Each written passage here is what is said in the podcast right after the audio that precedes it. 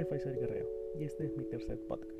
Antes que nada, quería pedir disculpas por no haber subido podcast en estos últimos meses, ya que la universidad me he tenido muy ocupado con lo que son las tareas y exposiciones y trabajos de investigación, más que aún, como aún seguimos con el formato en línea, la carga académica es un poco más alta, pero trataré de traer un podcast semanal recopilando lo último en el mundo de los videojuegos. El día de hoy hablaremos sobre lo que es el 25 aniversario de Pokémon la compra Mediatonic por parte de Epic Games y sobre Pokémon Unite. Empecemos.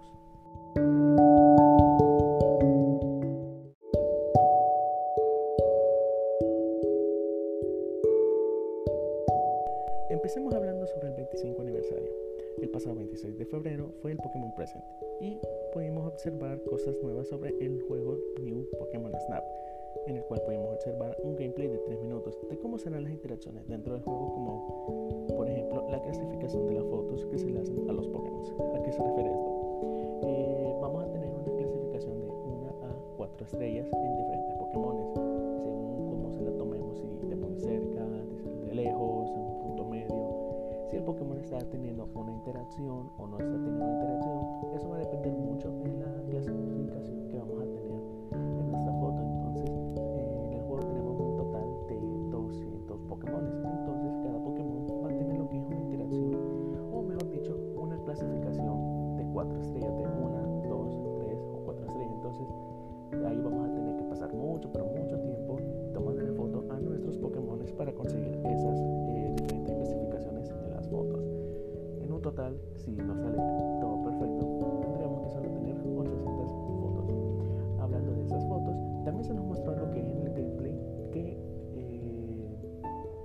cuando tomemos una foto y si nos gustó bastante podemos eh, modificarla en el sentido que dentro del mismo juego podemos editar la foto si queremos recortarla, hacerle zoom o añadirle como unos efectos de estrellas o de luz, vamos a poder hacerlo y eso me parece algo muy interesante y muy bonito. También eh,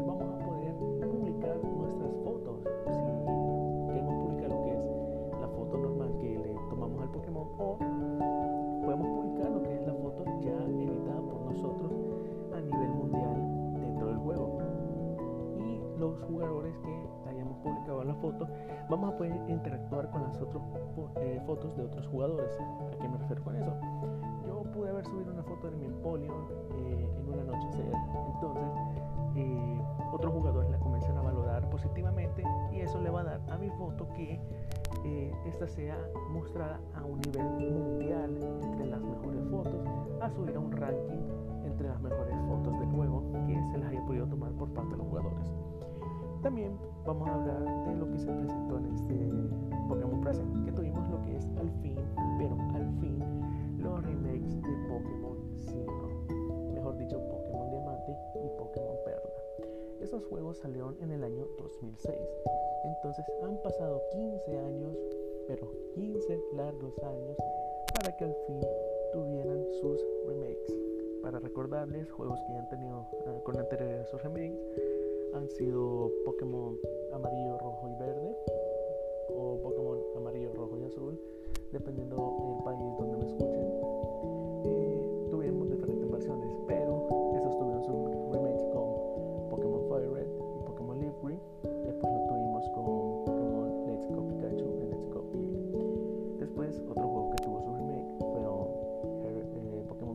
Silver con Pokémon Hair Gold y Pokémon Soul Silver. Otro juego que también tuvieron sus remakes, es como de los más recientes en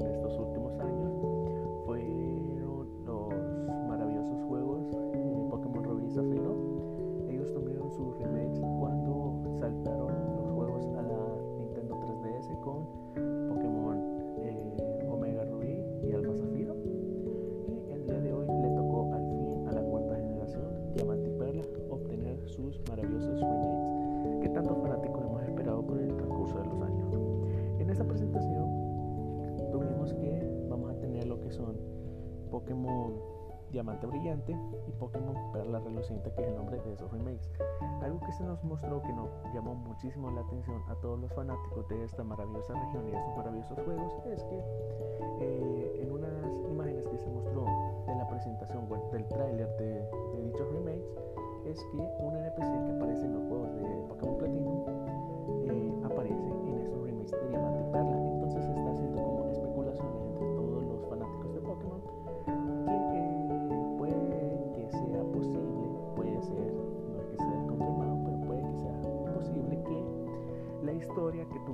en Pokémon Platinum, lo que es del mundo de distorsión y el, NPC que nos da la flor gracida para lo que es al Shining, para tenerlo en su forma aérea, no me acuerdo, celestial creo que era. Quizás tengamos ese, esa historia en los remakes de Diamante y Perla.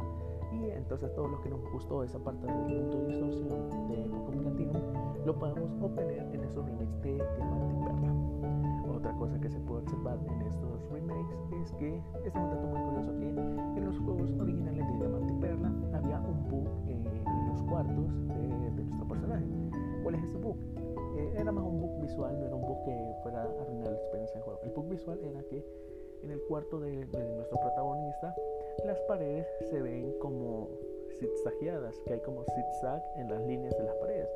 Y eso se refería, bueno, y eso se daba, mejor dicho, por que la consola en algunos casos no lograba cargar bien las texturas del juego. Mientras si uno lo emulaba en la computadora, se da cuenta que esos zigzag no tienen que ser así, son líneas eh, rectas. Entonces, en estos remakes le hicieron como un pequeño homenaje al bug y hicieron las líneas como en zigzag, pero que las decoraron como florecitas. Es un pequeño detalle, pero me pareció muy, pero muy interesante mencionarlo.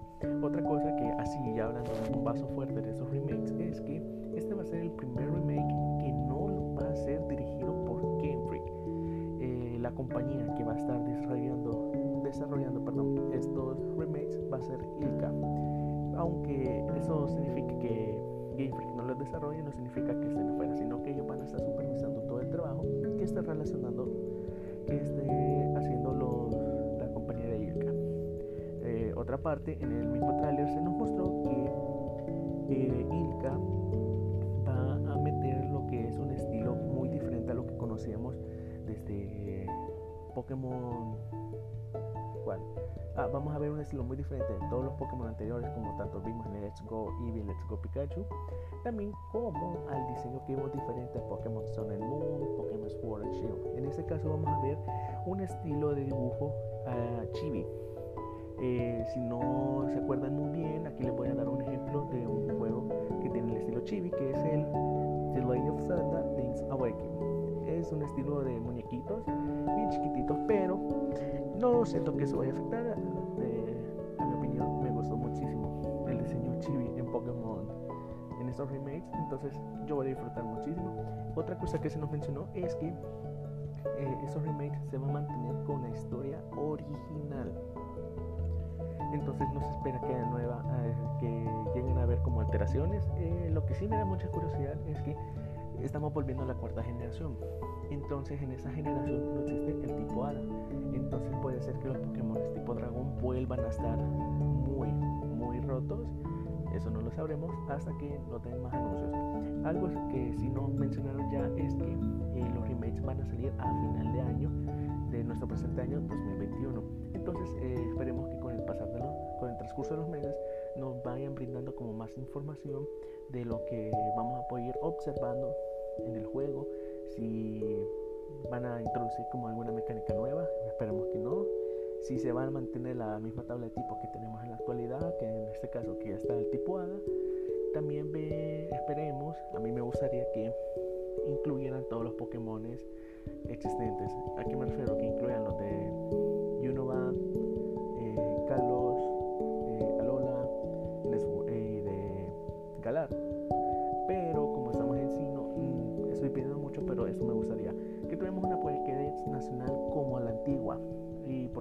les digo eso? Porque si se acuerdan de los remakes de Rubin Zafiro, teníamos la, teníamos la Pokédex nacional hasta la sexta generación en ese momento.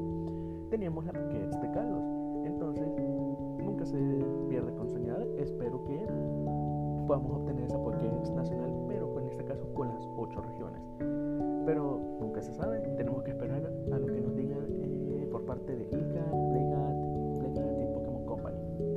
También, si algunas personas no saben quién es ILCA, les puedo mencionar algunos juegos que ellos han realizado. Por ejemplo, tenemos al Code Vein, Nier Automata, eh, Naruto Shippuden Ultimate Ninja Storm 4, un muy buen juego, más si te gusta la, saga de Naruto, si te gusta el anime Naruto, mejor dicho.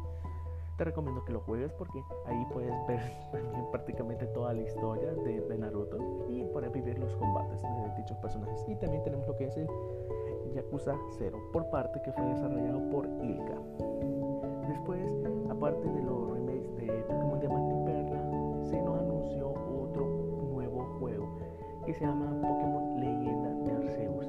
Este juego va a cambiar por totalmente todo, pero todo lo que conocíamos de Pokémon. ¿A qué me refiero? Primero, lo primero va a cambiar el, el logo, su color de logo. Todos los juegos de Pokémon siempre han tenido Pokémon con las letras amarillas. En este caso, su tipografía, creo que lo podemos decir, eh, va a ser de color azul. Por, suena como un cambio de color, pero es el, el Pokémon, las letras amarillas siempre ha estado toda la vida y que ahora lo cambien por, una, por color azul, pues que está haciendo un gran cambio. También otra cosa que se puede mencionar de este nuevo juego de Pokémon es que vamos a poder tener al fin un mundo abierto. Ejemplo, eh, los que son fanáticos de The Legend of Zelda, eh, este nuevo juego de Pokémon se va a parecer al Breath of the Wild, un mundo idéntico al Breath of the Wild. Entonces esperemos que tengamos muchas, pero muchísimas interacciones como eh, ir de cierto punto a cierto punto a conseguir diferentes Pokémon, que ¿cómo se llama? tengamos misiones, que sea una historia muy buena. Estos, eh, esta leyenda de Arceus se va a basar en el sino feudal, entonces eh, no tenemos lo que son los centros Pokémon que conocemos actualmente, tampoco tenemos lo que son los, las cajas de, bueno, los peces donde retiramos a nuestros Pokémon. Entonces, eh, espero mucho, pero espero muchísimo de este nuevo juego porque también va a cambiar lo que son las mecánicas de combate, las mecánicas de captura también nuestro personaje va a tener una interacción de dichos combates. ¿En qué sentido? En el tráiler, eh, en el Pokémon presente se nos presentó también lo que es un tráiler de Leyendas de Arceus. Y en el tráiler se puede observar cómo nuestro personaje eh, saca a, su Pokémon para combatir con un Pokémon salvaje. Pero aquí se puede observar que nuestro personaje puede esquivar y puede saltar durante los combates. Entonces eso se refiere que el Pokémon salvaje, aparte de atacar a nuestro Pokémon, nos puede llegar a atacar a nosotros. Entonces ahora tenemos que estar más pendientes durante estos combates con Pokémon salvajes. Otra cosa es que ahora el momento de capturar no es necesario meternos al combate obligatorio como se hacía, como hemos hecho en la actualidad, sino que ahora podemos llegar de manera muy sigilosa a lo que es el Pokémon salvaje, tener nuestra Pokébola y tirársela al Pokémon y tener suerte y lo capturamos. También se ha ido rumoreando por medio del trailer que en el área silvestre. Digámoslo, área silvestre como por el momento no se nos ha dado como mucha información, pero eh, digámosle área silvestre. Entonces vamos a encontrar lo que son como bosses en el área silvestre, que lo más probable tengamos que ir derrotando, quizás no y los podemos saltar. Pero yo esperaría que sí, que esto influya muchísimo en la historia, que tengamos que ir derrotando como unos bosses en el transcurso de nuestra aventura. Otra cosa es que eh, estamos en el signo feudal y vamos a decir, ah, bueno, los starters son los mismos de siempre, que son Piplup, eh, y Chimchar, pero no. En este caso vamos a tener tres starters muy diferentes. Vamos a tener a Oshawa, que es starter de tipo agua, pero de la quinta generación. Vamos a tener a Rowlet, starter de la séptima generación de Alola. Y vamos a tener a Cyndaquil, starter de tipo fuego de la segunda generación, Yoto. Entonces esperemos con qué nos eh, sorprenden en este nuevo juego. Espero muchísimo, tengo muchas expectativas, bueno, muchísimas expectativas muy altas en este juego. No tenemos fecha de lanzamiento, pero sí nos mencionaron que eh, Leyendas de Arceus saldrán a principios del año 2022. Entonces, eh, vamos a tener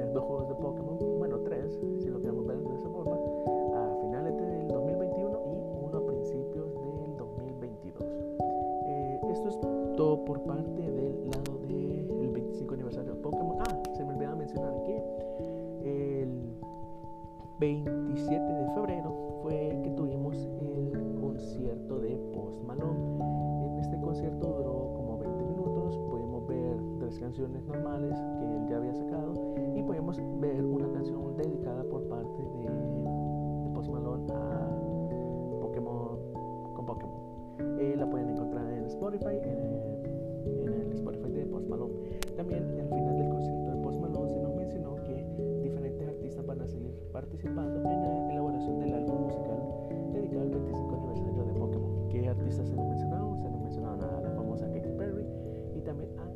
Balvin. En el transcurso de los meses nos van a ir como anunciando qué canciones, el nombre de las canciones y quizás podemos volver a ver otro concierto por parte de J Balvin o por Katy Perry con la colaboración con Pokémon Company. Bueno, con el 25 aniversario de Pokémon y aún no se sabe quiénes son los otros artistas. Esperemos que sea como una variación así como artistas, artistas latinos, eh, países asiáticos como de K-pop. Entonces esperemos que nos sorprenden este álbum por, dedicado al 25 aniversario. Eh, y hoy sí, eso es todo por parte del 25 aniversario de Pokémon. Pasemos al siguiente segmento.